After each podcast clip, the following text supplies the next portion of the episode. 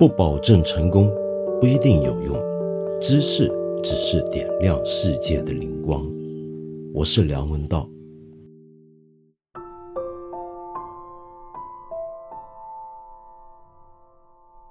我刚刚打完第一针疫苗啊，那么在回家的时候呢，打车坐优步，然后呢，这个司机开的车是挂着那种陆港两地车牌的那种车牌，也就是说有大陆的车牌，也有香港的车牌。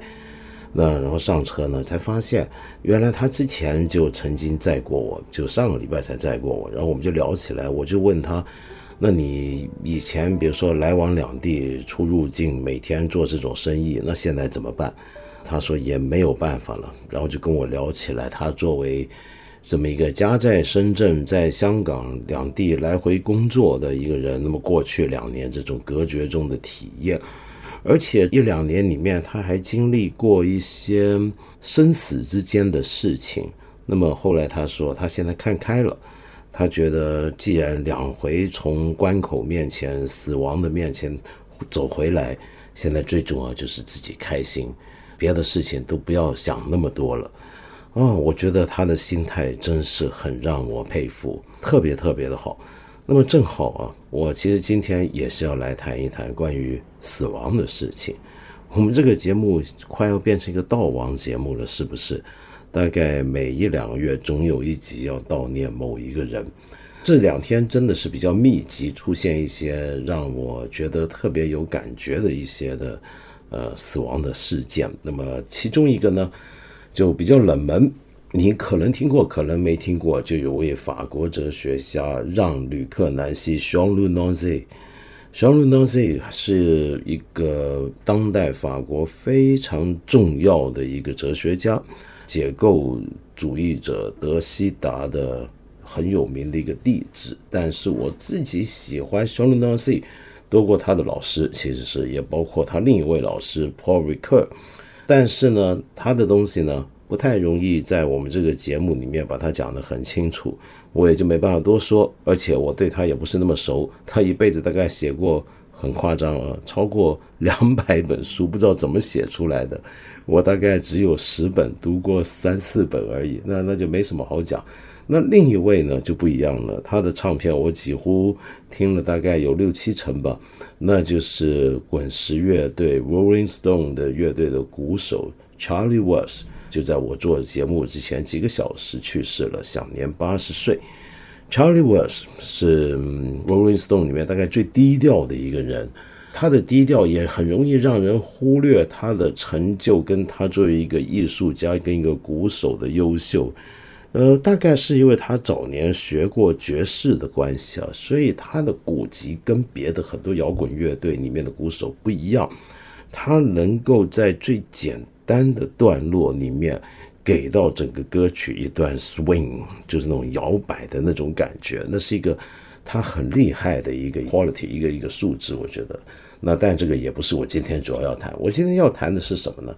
反而是一个相比起这样，我反而没那么熟悉，但是多年来也常关注他的写作。我以前还在节目里面介绍过他的作品的一位，在国内很多某个圈子的人特别熟悉的一个人。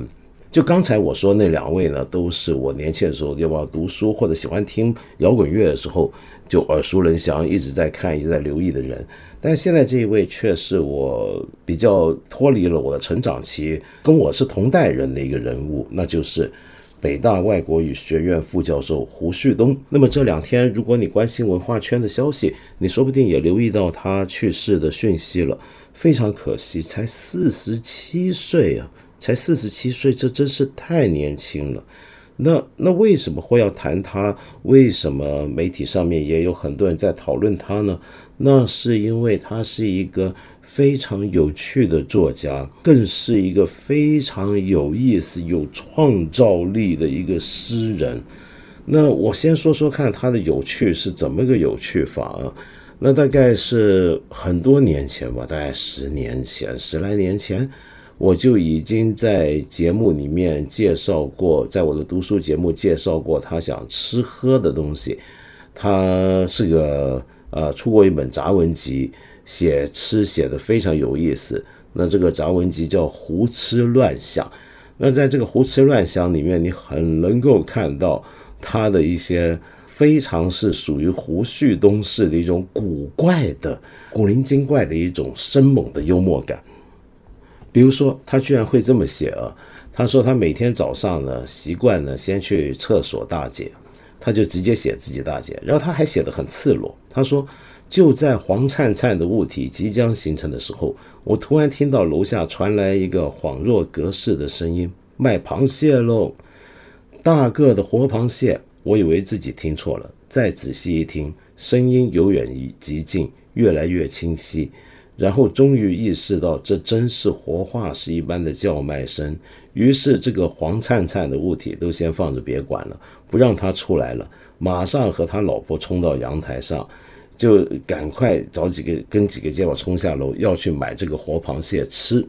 那 你看过这样子写饮食文章，是先从黄灿灿的物体将要形成以及未形成之际。听到活有人卖活螃蟹，赶紧去卖，赶紧冲下去买。你看过有人这么来写美食文章吗？应该没看过，对不对？所以这个重点就变得不再是那个螃蟹好不好吃，是个什么样的美食，而是什么呢？而是他要谈的这个主题，就是那种有人卖东西，甚至还不是活螃蟹，而是那个让你知道有人在卖活螃蟹的那种叫卖声。这是他那篇文章的主题，是叫卖。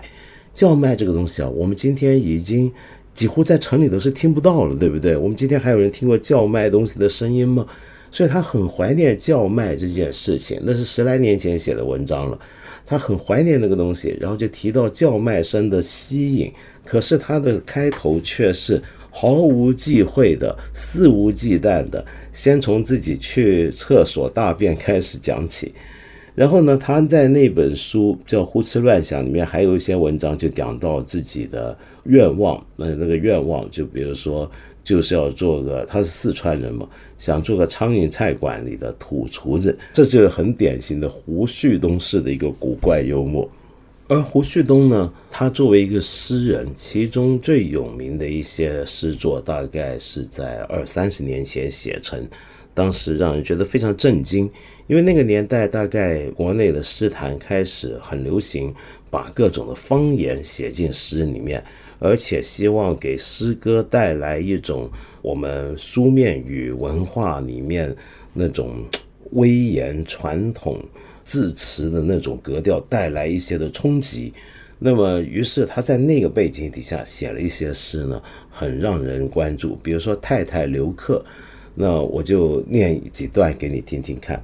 他在这首诗开头，他这么讲：昨天帮张家屋打了谷子，张五娃儿硬是要请我们上街去看啥子。泰坦尼克，起先我听成是太太留客，以为是个三级片，和那年子我在深圳看的那个本人差球不多。酒都没喝完，我们就赶到河对面，看到镇上我上个月补过的那几双破鞋，都嗑着瓜子往电影院走。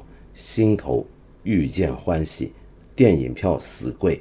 张五娃儿边掏钱边朝我们喊：“看得过细点，演的屙屎、屙屎、屙尿打屁。”这个是四川话，我没法懂啊。都要紧着盯，莫浪费钱。我们坐在两个学生妹仔后头，听他们说这是外国得了啥子，呃，毛斯卡奖的大片，好看的很。我心头说：你们这些小姑娘。哪懂得起太太留客这些龌龊事情？那后面呢？我再接着念，跳一跳一小段来接着。他说：“到底在摆啥子龙门阵？一时这个在船头吼，一时那个要跳河，看得我眼睛都乌了。总算挨到精彩的地方了。那个吐口水的小白脸和那个胖女娃好像扯不清了。结果这么大个轮船。”这两个人硬要说他到一个吉普车上去弄，弄得不舒服不说，车子挡得我们啥子都没看到，连个奶奶都没得。哎呀，没的意思，活该！这个船要沉，电影散场了，我们打着呵欠出来，笑那个哈包娃儿救个姘头还丢条命，还没得。张五娃儿得行，有一年富江发水。他救了个粉子，拍成电影肯定好看。那个粉子从水头出来是光的。昨晚上后半夜的事情，我实在说不出口。打了几盘麻将过后，我回到自己屋头，一开开灯，把老子气惨了。我那个死婆娘和隔壁王大汉在席子上全成了一坨。这是他很年轻的时候写的诗啊，但是他的这种，呃，格调啊，是一直到他在北大继续当老师的时候啊，也都还没变过的。比如说他在有一次访谈里面，我估计是他自己的手笔写的啊。那么它里面有这么一段话，他说：“事情还得从我和娘子去北大大讲堂看白先勇的《牡丹亭》第二本说起。那天我们的座位后面有一排嫩得喜人的 M.M，其中有一位姿色端的可赏。套用《牡丹亭》里的一句唱词：‘不尽园林，怎知春色如许？’我和娘子齐声赞道：‘不进戏院，怎知春色如许？’在看戏的过程中。”我和娘子竞相回头赏完该 P P M M，并不时就其春色的细部加以讨论评点，但我突然发现，该 P P M M 似乎也正在招呼左右的同党鬼鬼祟祟地赏完我和娘子，那苗头颇有些你站在桥上看风景，看风景的人在楼上看你的意味。我预感到将要发生什么事情，果不其然，在彼此赏完了几个回合之后。P P M M 突然在我和娘子再次扭头偷窥之际，大声喊道：“胡老师，您今天用的是什么香水啊？怎么闻着这么熟悉？”我一时惊了，过得半天才嗫嚅着回答道：“大卫杜夫的。”P P M M 又不依不饶地追问道：“大卫杜夫的哪一款啊？”我茫然地回答曰：“回声。”但见 P P M M 一边听着，一边眉飞色舞地发着短信。似在将我的答案公布给他的同学们。唉，千不该万不该，在学校里开大课，学生多了，连美女都记不住模样，闹得今天这么糗。我正一脸哭丧的转过头来继续看戏，P P M 在后面又发话了：“胡老师，刚才您和师母那么亲昵，我一喊了您以后，手就缩回来了。您千万别这样，该怎么亲你还怎么亲你吧，就当我没喊你。”我和两子两个人顿时搂也不是，不搂也不是。呜呼！现在的学生 M N 好厉害，他的这种奇怪的打破各种严肃与通俗界限的那种才华，其实是出现在他呃所有的杂文散文里面。比如说，他有一年多两年去了巴西客座教汉语，然后在那个时候，他写了一本书叫《去他的巴西》。好像现在都还在再版，是因为写的真的很有意思。那么你就觉得他跟巴西这个地方真是如鱼得水，他特别适合混进那样的一个有点对凡事都不是那么在乎的那么一种慢悠悠的世界观之中，那是很有意思的一件事情。这我很建议你去看一下。当然，里面它大量的文字，啊从今天角度来讲呢，都不是政治正确的。那么他的这种毫不忌讳的那种那股劲儿啊，是到现在啊，你去看他的写作，是犯了很多不一样的禁忌的啊。那比如说有时候会不会牵涉民族问题啊，都可能有的。比如说有这么一段话，他说，呃，他教呃巴西的学生学汉语，就让他们发现，原来中国人打招呼呢，见面并不是说你好吗或怎么样，呃，主流的讲法，尤其在北方是吃了吗？然后他就说道：“都说巴西的学生笨，我看不然。在第一节课之后的第二天，我在主楼公厕里遇见我班上的一个学生的时候，他已经能够像个标准的北京爷们一样，熟练的一边撒尿一边对我说：‘吃了吗？’但坦白讲，如果仅仅是这样的话，我觉得他就还不算是一个多么厉害的诗人。我说他是厉害是，是因为他有个。”他有特别的才华，这个东西还是要讲天赋的。那比如说，我尤其看一首诗就能看出来他的才气啊。有一首诗是这几天很多朋友都会拿出来在转述的，那就是阿尔伯阿多尔。那么这首阿尔伯阿多尔指的是金鱼叉，是里约热内卢的一个小海滩。这也就是说，他整首诗是写这个小海滩。诗很短，是这样的：我只愿意独自待在诗里，诗独自。待在海里，海独自待在有风的夜里。一夜之后，阳光拖着水光上天，嘈杂的人群从细小的白沙里走出来换气，换完气的细小的人群回到嘈杂的白沙里。又是一天，地平线把太阳拖进水底，海从夜里裸泳了出去，诗从海里裸泳了出去。我从一首诗裸泳到了另一首诗里。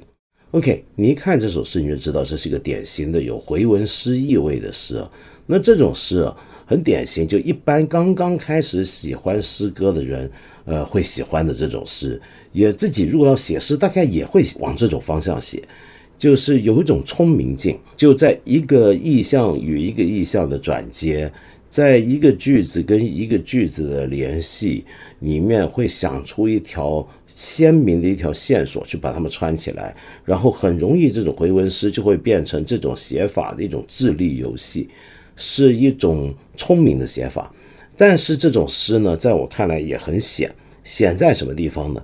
就这种诗啊，你是差一点点啊，这样子写诗的话，你就变得很油很俗。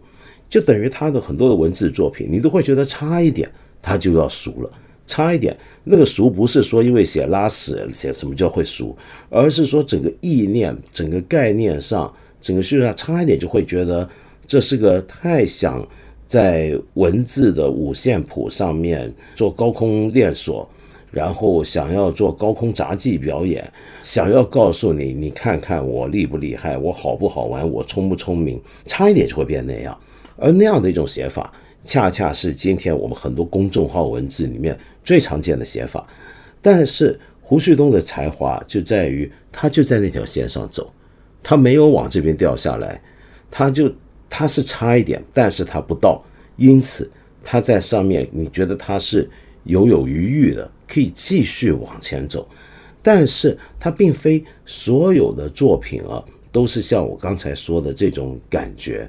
他的这种聪明，这种风格，虽然并不是每个人都能喜欢，但是他之所以始终没有变得很油很熟，是因为他有时候有一些很认真的一种悲哀。这种悲哀是一种怎么讲呢？呃，我为什么用认真这个词，我都不好解释。我给你一个例子，他当年在巴西的时候。曾经写过一首诗给廖伟棠，那就是《看理想》里面的节目《诗意》这个节目给我们讲解现代诗的诗人廖伟棠呢，是他的好朋友。那么他在巴西的时候想起廖伟棠了，然后写了这么一首诗，叫做《在异乡为伟棠而作》。然后呢，他的诗是这样的：在异乡，喉咙开始怀疑舌头，舌头卷着一秒钟的新鲜，忘了。该怎样把熟睡的辅音吞咽？在异乡，好天气追赶着好天气，不知道要把腿骨里陈年的寒战追赶到哪边。要习惯跑在天气后面。在异乡，你说我快乐，我就能把快乐的全身摸个遍。但手上沾满烟灰，指尖触到魔鬼的脸。在异乡，小黑人吐火，老黑人用铃鼓敲门。教我如何在黑夜里造访突然老了的白天，在异乡，太阳下的影子不似在从前，他从不与身体相连。他走过荒地，我看不见他没有指甲的脚尖。在异乡，还是要乱吃辣椒，还是要躲在辣椒的暴躁的肺里抽烟，还是要忍着热，把过期的噩梦逐一兑现。在异乡，在没什么人的缓慢的明晃晃的异乡，我打一个呵欠，你能否看见一个泳装的恶神仙？但是在异乡，仅仅是在异乡，我可以眨一眨眼，把死在地球仪上的自己在视网膜上再死一小遍。说到廖伟棠啊，廖伟棠现在定居在台湾嘛，之前在香港。那么在之前是在内地，他又有很多年呢，曾经在北京。那时候九十年代末、两千年头，为什么在北京？其实那时候可多人在北京了。我指的是一个圈的文化人，全国各地的都去北京，那就是所谓的波西米亚时代的北京啊。就你如果今天来过北京，你住在北京，你是个北京人，而且你还年轻，你大概很难想象二三十年前的北京是个什么感觉。那个时候的北京，特别是大学里面，北大以及它周边，像圆明园这些地方，那是一个很神奇的、很古怪的、很混乱的一个北京。那是一个今天不太容易被年轻一代跟我们今天主流里面所能够接受的一个北京。那是一个什么事情你都觉得有可能发生，大家有胆子去做很多事情的一个北京。那关于这一点啊，你可以去看看这两天，呃，吴飞老师写的对于他们那一代，他们是同学，他们那一代人的回忆，你就大概能看到那时候的北京的那种有趣的情况。那比如说他们那些学生，雅好文艺、雅好学术的学生，在当时怎么样组织各种各样的诗社，然后还很有意识的要形成自己的诗派。然后大家会有很多的争论，然后大家又办不同的诗刊，然后这些诗人们、文化人们都是跨领域的，所以呢又会搞很多电影活动、文学活动、戏剧活动，然后同时这种动力跟热情还会上升到，比如说在一些最小的事情上面要争取，例如说怎么样让图书馆呃能够把避价的地方的书也能够增加一些借给学生们的数量。还会在一些学校办的校团委办的演讲比赛里面批判呃学校的一些的活动，比如说当时国家规定的各种军训，对那些东西有不满，那很多学生是很胆敢说这样的事情啊。那今天看起来就大概会比较不好的、不方便的事情，那时候做的挺多。然后做完这些事情呢，当然有时候学校也会来打个招呼，甚至惩罚一下。但是同学们之间彼此互相支持，也觉得不算个什么事儿。后面也果然就没什么事儿，然后半夜的时候呢，大家呢会玩音乐、唱歌，然后呢就喝一大堆的酒，喝剩的啤酒瓶子呢就啪啪啪啪从宿舍扔到楼下，然后别的宿舍或者宿舍里的同学看到这个场景会怎么干呢？也一样摔酒瓶子到楼下来互相呼应，那这是非常狂妄有趣的一种生活，也让我联想起我自己的大学的生活。然后这帮人那时候又在北大还有名，我觉得今天北大生大家不知道的，在三角地又聚集在九十零年代头这一档，也就我的同代人啊，差不多比我小一点点，聚在那边呢继续搞活动，然后在那边歌颂这个圣地，歌颂这个圣地的民主、自由、宽容的那种气息，当然那也会出现一些转折。就像吴飞写的这篇《胡旭东和我们的九十年代》里面有句话：随着九十年代的消失，我们也意识到现实太复杂，北大太敏感，许多事情是我们不宜涉足的。北大学生该做什么事？我们的未来应该如何？我们必须更认真的思考和规划。是的，那样的年代呢已经结束了。但是这两天看到很多人怀念胡旭东，其实你就感觉到大家不止在怀念他，也在怀念他所存在过、他所参与过、他所热烈投入过、燃烧他生命的那个九十年代跟两千年头的北京文化圈，特别是诗歌跟艺术家圈子以及当时的北大。比如说他那个时候。在参加一些大学里面的诗会跟诗社活动的时候，就会发现当年最重要的中国诗人呢都来了这一场活动。然后他的回忆是这样：他说，当时去之前，我脑补出一个画面，大家都知道拉斐尔雅典学院那个大壁画。我当时在脑子里想，张帝可能就是中间那个柏拉图，手指天上那个；西川可能是亚里士多德。前面秃头的蒂欧根尼那个哥们可能是西渡的形象，我一个个对应，浮现出非常完整的雅典学院壁画的景观出来，让我感觉一个小地方来的暴力青年突然和有文化、有沉船的家族谱系有关联，觉得还挺兴奋的。结果那天到了现场，当时在议员食堂二楼，非常震惊，因为看到和我想象的不太一样。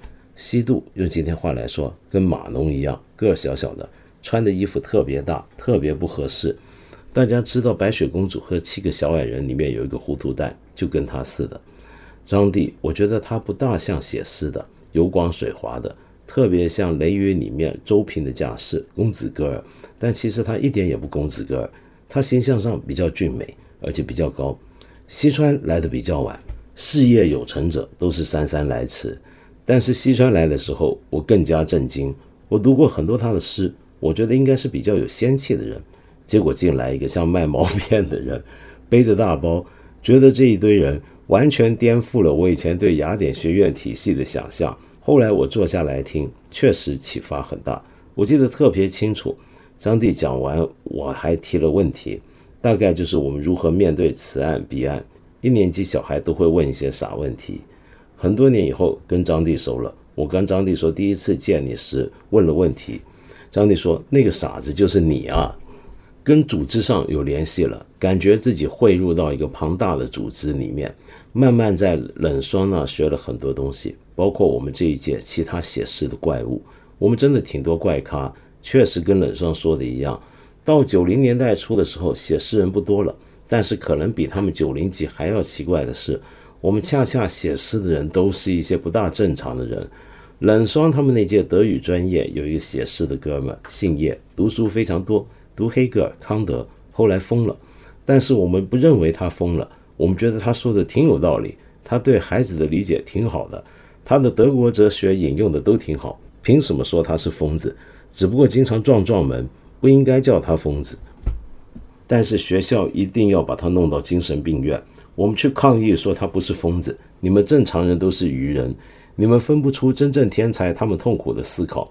后来北大有一个精神病鉴定专家，不但把他鉴定为精神病，还把我和另一个替他分辨的同学鉴定为感应性精神病。就是坚定的认为精神病人说的话都是对的，就感应性精神病，差点把我们两个也收拾了。那那个时候啊，又因为是啊互联网一点零时代啊，特别兴盛的时候，那么线上线下的北京文化圈或者整个中国文化圈都好热闹。我很记得那时候，我也常去北京。这也是我一直对北京有好印象的另一个理由。虽然它已经不再是我九零年代头、八零年代末见过的那么老的那个北京，但是现在这个北京又不一样了。它从一个古老的故都变成一个很诡异的，在这么古老的国家首都里面，居然开放出全中国最璀璨、最开放、最大胆、最荒谬、最匪夷所思的种种文化现象。有各种各样的卖打口碟的店，有各种各样的翻版 DVD 店，有各种各样的咖啡店，各种各样的书店，然后总是有一群艺术家无所事事的，不知道在干些什么。而所有的全国各地的诗人、作家、文化人、艺术家，拍独立电影、搞独立音乐的，都喜欢到北京。到了北京，你住哪呢？吃什么呢？没人想过这些问题。总而言之，无论如何，你到了之后，你就是能够活，这点非常奇特。呃，那我也认识很多朋友，就是那时候就在京里面这么飘着，这是那个年代的京漂啊，很文艺的一帮京漂。那么这些人在一起，也不是只做没有意义的事，也干起一些事业，比如说胡旭东。就当时负责主编一些网上的论坛呢，一些 BBS 啊，一些媒网上的第一代的网媒。那么那个时候里面非常高规格，非常文艺，大家谈的都是很学术、很理性的东西。然后他们还办了一个很有名的、很高规格的一个电影论坛，一个一个电影的平台，叫做电影夜航船。那么里面呢，就会有很多的评论，这些评论就是针对，你知道那个时候跟现在不一样，你现在要看很多国际上很有名的历影史上很著名的作品，你在互联网上一扒就来，也有很多的字幕组，秉持着从当年流传下来的那股另类共产主义圈子的气氛，去去去翻译他们。但那个时候呢，靠的就是大家把这些碟烧进来，做成翻版碟，在街上卖。那有很多地方都卖的这些店。都都卖这些碟，然后当时很多学生就是那那就我讲以前那个时候，你要你喜欢一个东西，你要去找找回来的东西特别珍惜。你今天随手在手指间点一点就会看到的东西，你反而觉得不太像回事儿。所以那时候，当大家把电影或者欧洲的世界各地的各种古怪的艺术电影、先锋店当成回事儿的时候，大家就好认真的去写评论，有点像。前几年的豆瓣，就豆瓣以前我们晓得，大家说它是精神的角落，那现在我不肯，我不太肯肯定了。但是那个年代呢，在还没有豆瓣的时候，精神的角落就是以实体的方式混杂某些线上的方式出现在各个领域当中。那电影夜航船就是这样的一个精神的角落，那么寄居在一个以北大为核心的海淀为核心的这么一个文艺青年圈里面。然后他们还出版了翻版 DVD 影碟的电影做影评，然后最后还能出书，叫做《新青年 DVD 手册》。我记得我也有几本，那么很有意思的。然后他们办那个网站呢，呃，里面有些很大胆的，今天看起来早就要被人举报、被干掉的一个网站，在那个时候文化部居然发牌给他们，夸他们是全国十佳网站，这 是不是审查不做的不到位啊？那么你看，胡旭东也回忆啊，说他这么讲，他当时也做一些线下的活动，包括和民影青年线下聚会，也干了一些比较搞笑的事儿，比如把周星驰弄北大来，这也是以新青年电影夜航船名义弄过来的。电影放映完了之后，他和学生讲座聊天，大约是在零一年在白讲大礼堂爆满，那天真是挤爆了。马华主持，这是另一位青年早逝的诗人了，很可惜。我在前面，诸位大佬坐着，这是当时非常轰动的事。我们和周边的放映地点也有合作，比如盒子咖啡，现在已经不在了。当时在北大东门有一条文艺气息的街，街上有盒子咖啡，有雕刻时光，有万盛书园，有振宇音像行。这个振宇音像行啊，是个传奇。他的老板是丰台区的一个公务员，老板特别爱看电影。也选到了这么一个地方，北影后面的或者和平西街那边一些店什么都卖，但振宇基本只卖艺术电影，别的都不卖，而且套装卖的特别多，牛皮纸袋的稀缺资源在他那特别集中，好多买碟的都要到振宇来买，货比较全，大师套装也比较齐。后来振宇其实还存在着，西门外我家附近河边上那个斯多哥就是当年的振宇。但他已经不再做盗版碟了。随着字幕组的时代到来，大家都已经开始下载了。总之，我们和周边的和民营有关系的机构都很熟，拿到极其稀缺资源的时候，也做地面放映。总而言之呢，大家怀念胡旭东了。我觉得是有点在怀念那样的一个年代。胡旭东是那样的年代那样的一群人里面一个特别聪明，什么都会，什么都懂。要严肃可严肃，要八卦他比谁都八卦。讲美食，讲电影，讲音乐，讲诗歌，讲学术，或者他老本行，呃，西班牙文学，他都特别的手到拈来。他的诗歌的辨识度非常高，像刚才我这么念一念几首他的诗歌，或者说他的一些的散文，你大概就能看出他的风格了，是一种很开心的，打破草根跟庙堂界限的，有时候不计出野的。一种文笔风格，会在一些油滑的边界上面玩耍，在一些很聪明，然后到自己要不知道自己的聪明，然后还要让别人看的那个边界上面玩耍。但是他的诗歌又有非常温柔甚至沉重的一面，例如这一首我很喜欢的诗：按照我那晦暗的手相，我已活过了一半的生命。那些废弃的岁月环绕着这所无所事事的大学，像腿砌的城墙，守护着一个人从少年到青年的全部失败。将近十年的时间，从玩世不恭的长发酒徒，到博士生入学考场上诚惶诚恐的学术良民，这所大学像台盲目的沙轮，把一段疑窦重生的虚构传记磨得光可见人。在这大理石一般坚硬光滑的命运上，我已看到此刻的自己投下的阴影。四月里，一个柳絮翻飞的艳阳天，在宿舍楼前，一块郁闷的石板上，阳光艰难地进入了我的身体，将它包围的是孤独、贫瘠，一颗将要硬化的肝脏和肝脏深处软弱的追悔。嗯。嗯，用我一开始提到的让·吕克南希这位刚去世的法国哲学家的一段话讲了，他有一句话呀，是我们一般人都很容易听得懂的：死去的某一个人的某部分呢，是保留在某处的，在我们之中与我们一道。因为在他们身后愚蠢的我们，是那些所有离去的人的全部部分。我们用这种方式来守护着他们，这就是我今天怀念胡旭东，然后怀这几个月来怀念所有离开的我们的人的这些感受。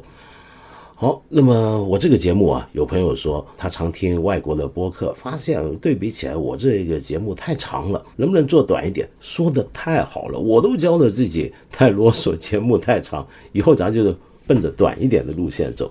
那么说到这，我要先预告一下，就是接下来两个星期呢，我要放个假休息一下，因为有些事别的事情要忙。那么在休息的这段期间呢，只好先暂别。下一集就这个礼拜五还是有个节目的，那就是我们之前预告过的，我和国内目前最出色的一位青年旅游作者刘子超先生，我们有个对谈，希望你到时候留意一下。好，那么简单的讲一下，回应一下一些朋友的上一集节目的一些留言，好不好？那么上一集节目我不是回应过一位朋友叫孟坤的留言吗？那么孟坤就说到，哎呀，我好像很偏心啊，讲了塔利班干的坏事，不讲讲美国。那么结果呢，我发现好多人就误会了，是不是？就开始说，哎呀，这人怎么这么死脑子呢？就非黑即白，是不是？谈什么别的人做的什么坏事，都非得要骂上美国？今天是不是不骂美国就不行了呢？嗯，我倒没有这么强烈的反应啊，因为我觉得人家的一个只言片语的一个回应，你很难理解人家背后的用心跟意图是不是？而且我觉得孟坤的话也没有那么强烈的那种非黑即白的感觉嘛。果然，孟坤呢这回就又回应了，他说听了您节目这么多年，终于念到我留言，谢谢你啊。其呃解释一下，上次说阿富汗塔利班干过的事儿啊，美国也都干过，意思并不是说他们都是恐怖组织。意思是，只有他们能给老百姓带来和平，剩下的事情可以再看看，不用这么早定义。如果他们还是以前那套做法，不用别人出手，阿富汗的军阀也会起来。再来，我个人也讨厌说到什么事情都要骂一下美国，从而平衡一下自己的生活遭遇。只是认为评论一件事情不能只讲一面，不然会让人以为偏颇。应该各方面比较之后进行评论，希望这样不会给你带来不便。谢谢你啊，孟坤。那其实我也完全同意你的讲法，只不过啊，我想我们大家都要了解，我们一个节目已经做到我这么长了，常常一个小时甚至一个小时多，我们每一集啊，真正要出了一个主题的时间跟空间都还是有篇幅限制的，所以有时候呢，你光听一集节目，恐怕我知道我没办法要求你每个人都老盯着我节目听，这怎么可能呢？这也不是个什么好东西。但是有时候我对一件事情的完整的看法是分散在先后好几集甚至一几年里面不同的节目里面。比如说我对美国的看法，在阿富汗这件事情上面，美国的问题我们之前已经讲过，所以我那一集就不再讲了。就只这是空间所限，跟你的主题的命意也有关系，是不是？大概是这样了。我我想你一定能理解。OK，然后呢？呃，有一位朋友尾号四零七三，说是自己是一个准大学生，呃，这也是我第一次发表评论。从高二就开始在 Apple 的播客听你的节目，一直没有下载看理想 APP，今天终于下载了。在这一年多里面，听到很多社会观点，让我受益匪浅。您客气了。然后你说呢？我读的是法律专业，但是对中国历史文化文学十分感兴趣。在现在娱乐至上盛行、传统文化缺失的背景下，更有这个必要。因此，十分想在课余研究此类知识，但不知道从何读起。我看到也有一些朋友就留言提到，之前我们介绍余英时先生怀念他的时候，也说到：“哎呀，现在好想多读一点中国传统的文化，尤其是儒家思想等等等等。”那么，呃，该怎么入手呢？我自己觉得，除了读像余先生这样的。呃，重要的学者的著作，那么国内还有很多很重要的一些学者的这方面著作之外。我个人的建议是，无论如何都要找时间回头好好读读中国书。我指的中国书，就是我们中国经典中的原点。那么，当然也有朋友批评过我，好像有个意思，就不读中国书没法做中国人。这是不是忽略了广大的无产阶级群众呢？不是这个意思，而是说，我们今天对于中国文化的传承，除了我们从日常生活继承下来的很多无产阶级劳动群众缔结的成果以及习惯和心态。之外，有一些经典里面，我们常讲中国文化的命脉，我们说系于我们的一些悠久的文明历史，很多时候都还是会提到一些最核心的经典。那这些经典是不能放过的，我自己觉得。你可以看看理想 A P P 里面有杨照老师的中国经典原点的阅读计划，我很推荐你去听听看。不是听了节目就不用读书，还得自己读的。特别是我觉得我们中国的文字很有魅力，如果我们多花一点时间去阅读原点啊，你要知道我们很多想事情的方法，对事物的思考，对世界的一个审美感受上的判断。其实是在字里行间里面一种感受之中袭来的，那是一个你听再厉害的人去讲解都不能取代。你要有第一手的直接的经验。那如果真的必须要先选一块的话，我个人非常推崇还是从先秦的一些的经典入手。例如说，我个人最喜欢以前也讲过很多次的《论语》、孟子啊、荀子，然后当然还有庄子，从这些经典入手，《左传》啊很厉害，《战国策》。那么再来呢？我自己是很喜欢秦汉文学作品的，那么当然就是包括司马迁或者早一点，比如说贾谊啊这样子。我觉得那段期间的中国的原文，这是我个人偏好，能够带给我们一种在今天看来都很新鲜的东西。因为我们今天的语文环境以及语文背后的一种思考跟感受的方法，其实已经变了。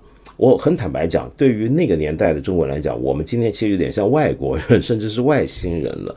那你怎么样去有这种遥远的距离跟这种陌生感？你去从头阅读刚才我说的这些时间里面的原点，我觉得反而那种冲击很大，会变得更有趣、更有意思。我们能学到更多东西的。好，那么在之前呢，我们也提到过阿富汗的事儿嘛，对不对？那么讲了两期跟阿富汗相关的东西呢。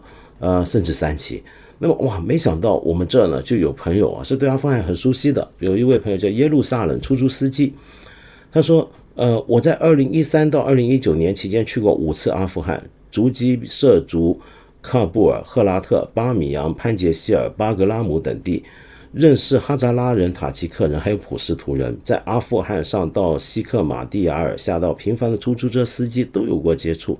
现在事情感触颇多。”但我并不想提起塔利班，国内有太多事情打折，信息差在蹭流量。我现在看着自己的那些阿富汗签证，不得不感慨，我只是去过政府军时代的阿富汗，以后找谁拿签证还未知。我会持续关注阿富汗的，希望八分道长一直陪伴我们，别向阿富汗政府说没就没。哦。那你应该要写写东西啊，耶路撒冷出租司机。就你看，你要是下一回我们介绍的刘子超，我最喜欢他去了一些我没去过的地方，而且去的好深入。那么他写那些东西，我觉得好好玩。那如果你也能够写一写你的阿富汗的游记，我就觉得很有意思了，是不是？我觉得你讲的很对啊，其实。我们别一提阿富汗就是塔利班，就是政府军。阿富汗其实还非常丰富。我见过很多人的对阿富汗的感想，就是它完全不像我们所有媒体，包括所有的国际媒体里面都没有覆盖到它真实的面目。很多媒体都是带着自有的一些的想法，很系统性的一些的意识形态，或者是甚至严重点讲是偏见去看阿富汗。那么常常把阿富汗描绘的过度恐怖，但事实真是这样吗？我也很怀疑。OK，好，有一位朋友叫 Everyone，你说道长，我家里学佛，从小耳濡目染，初三留学去美国，在基督教高中学习，深受宗教影响。之后听您讲课，哎，我什么时候讲过课？你听，你说做节目对吧？OK，然后你对哲学又开始深度研究，最开始痴迷于欧陆哲学、精神分析，之后转到了分析哲学。我计划大学要学哲学，可是对自己未来的职业生涯就是怕穷，不喜欢用家里钱，很担忧。希望我点名，我没啥可以点名你，everyone。我想告诉你，就是说，你就算不学哲学，你怕穷，你想学一个你以为赚钱的行业，出来都有可能是穷的。我认识很多读金融、读高公管的，那后来也，你说从赚钱角度也不怎么样。为什么呢？因为我们本科学习的东西啊，太基础了，太基础。我不认为一个本科生念的东西，那个专业能够叫做足够的专业，然后他出来就注定要走跟那个专业相关的道路，是不是？念完哲学以后一辈子就要做个哲学家？不是这样，绝对不可能。大部分念完哲学的人出来都是干非跟哲学相关的事情。但是我自己作为过来人，我觉得哲学可以给你的一种思，是一种思考方法、阅读的方法、跟看待自己跟世界关系的一种态度。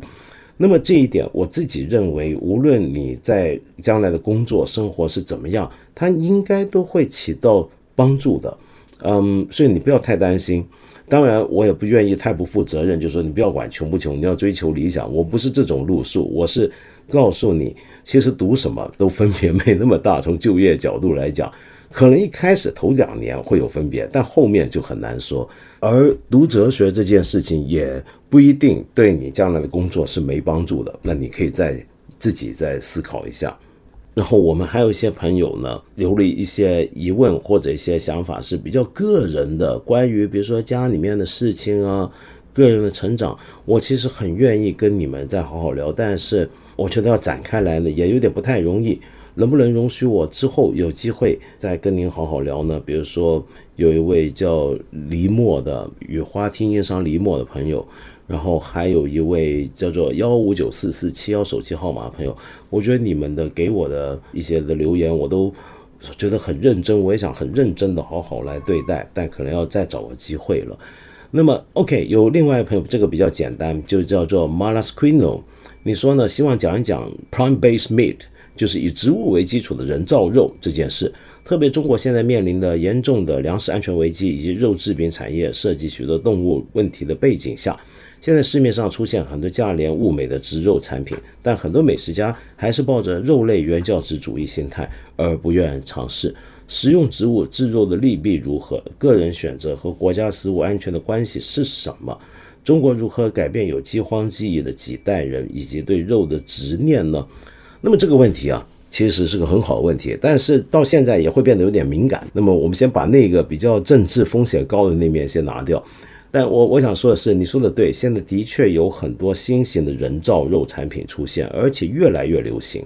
其实它要比肉类产品要廉价的多。而且就像您讲，假如你是个素食主义者，或者对动物伦理学有特别的关切，而不想吃那么多肉，甚至不愿吃肉的话，那么这就是一个很好的选择。但是从美食角度来讲，是否我们就说它就是没办法比上原装的肉呢？我想说，从我亲身的体验来讲，我觉得越来越接近，越来越像。那么我们甚至可以想象，将来可能出现这种机会啊。就假如有复制肉，大家觉得可以接受吗？就说这个肉啊，它不是从牛身上切下来，而是用牛的细胞那么复制成的一块肉。现在也有这种产品，只是还没有完全商业化，在研发的阶段。那这个还叫吃肉吗？或者说，你我吃个肉没有杀牛啊，那算不算不杀生了呢？这种情况，这种肉又该怎么看呢？这个问题相当复杂。但是，呃，我想说，从美食角度来讲，我自己觉得人造肉跟真的肉之间的区别会越来越小。这是我过去几年的一个实质个人体验，当然也可能是我个人的一个感觉有问题啊。而另外一方面，其实全球有越来越多美食家跟美食餐厅开始关心。非肉类饮食，一些蔬食，那么当然他们不一定直接用人造肉，但是他们更喜欢开始用大量的非肉类的一些的东西来创作美食。比如说，呃，纽约有个很有名的一个三星餐厅，大概在美国最难定位的其中一个餐厅叫 Medicine Eleven，据说要完全改成素食餐厅了。而在法国非常有名的 Lucas，他在呃摩纳哥的那间餐厅。也要越来越偏重素食，甚至全素食。所以说，这是一个国际潮流，就大家都不太想吃那么多肉。你看，我们国内现在有很多很厉害的餐厅啊，在上海跟北京也是做全素食，是让所有美食家都很惊叹的。我觉得这个东西应该会越来越流行，越来越有大的一个变化的。您说是吗？OK，那么今天呢，最后呢，我我想介绍一个音乐。本来还想要不要介绍 Rolling Stone 的一个经典，因为 Charlie Watts 不是刚刚去世吗？他们的这位鼓手，但我还是想介绍一个，就我们也有听众留言提议过的一个提出过的一个名字，是一个很有趣的一个乐队，是个阿富汗乐队。没错，又来讲阿富汗音乐了。我们上回不是介绍过阿富汗当今的流行天后吗？但其实早在十几二十年前的时候，就有一个阿富汗的女子摇滚乐队出道，就已经很震惊全球。那么在当年那个豆瓣跟一些的国内一些的圈子里面，也有很多人听过，甚至很喜欢的这对乐队呢，叫做 Berka Band。Berka Band。Berka 是什么呢？就是我们说的伊斯兰世界里面最保守的一些人会主张女孩子要从头到尾罩上罩袍，那种罩袍叫做 burqa。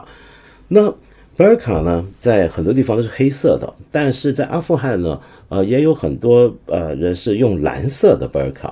那这个 burqa 这个东西啊，就是我们说最保守的是，他认为女人不能抛头露面。他不只要戴头纱了，而且是整个人罩起来。那你说整个人罩起来，他怎么看路呢？在路上走，那就他的头罩上面是有一些网状的针织物在那边，你是透过那些网格出来看世界。那这个东西就对女孩子伤害很大，不只是因为天气热，她在那边热的生痱子，也不只是因为是对女性的一个身体的自主权利的剥夺，使得她没办法就。你你要让一个女人凭什么要把自己掩藏成这个样子呢？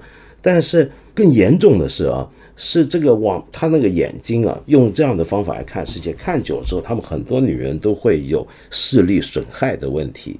那么这是 Berka 一个很大的争议。但是也有人认为，尤其在西方国家，在法国这种国家，有人就认为我是一个女性，我有自主权利选择我要什么。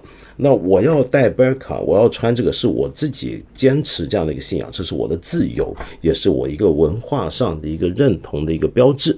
那么，所以在法国，当他们宣布不准用 burqa 之后，就引起过很多这种相关的争论。那么说回阿富汗这个女子乐队啊，直到目前为止，没有人知道他们的真实身份。那就因为是很反讽的，他们就是带着穿戴的 burqa 出来演奏，他们的音乐是受到当时。两千年的时候左右吧，那就有一些德国的音乐人去阿富汗开班，呃，教音乐。那么那些人恰好都是玩后朋克的人，呃，所以呢，这个女子乐队在受到他们的影响下成长起来，也玩一种很后朋克的一种感觉的音乐。那么这个乐队其实很久了，近几年都没有什么发行新作品。可是就因为最近阿富汗的事情在网上又火了起来，很多人重新想起他们，不知道他们会怎么样。因为呃，曾经的塔利班呢是说过，假如这三个女孩子被捕的话，一定会公开处以极刑的。那么大家现在就很担心这几个女孩子跑掉了没有，还是隐姓埋名继续在阿富汗？还是说，今天的塔利班已经不打算再把他们抓起来处以极刑？大家都还是很担心。但他们这个音乐呢，我想说，具有这种后朋风味，也是很古灵精怪音乐，我觉得是很有意思的。就拿当年他们最红的这首《Burka Blue》来讲，那么如果你能听懂这个歌词，因为它歌词是英文演唱啊，你一定会觉得很好玩。那就是他们这个乐队的一个典型的风格，而且这个旋律呢，很很上头。曾经在两千年头的时候呢，在德国的舞池里面呢，成为青年人最欢迎的一首曲子。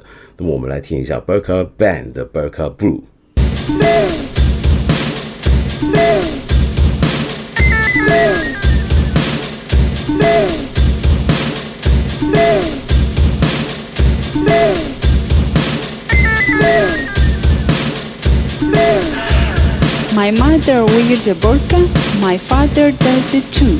I have to wear a burqa, the burqa is blue.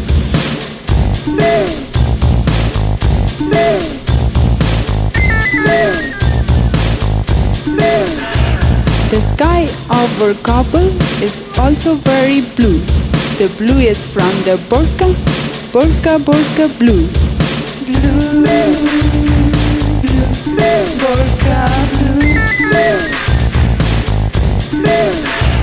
My grandma wears a burqa and my grandpa does it too. I will wear this burqa, but only just for you. Blue, blue, burqa, blue.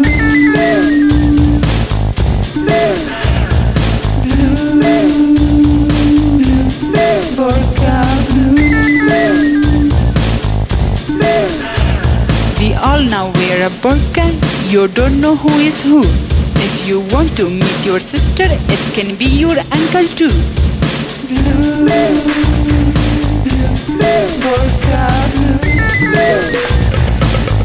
blue.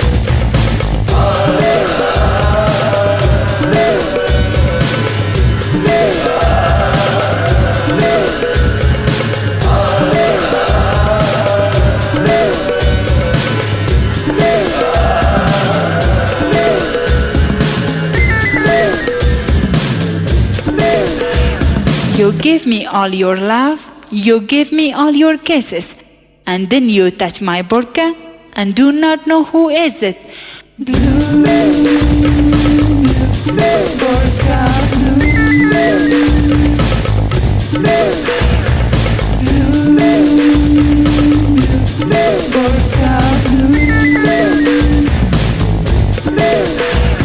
My mother wears blue jeans now, and I am so surprised that things are changing faster, I don't know if it's right.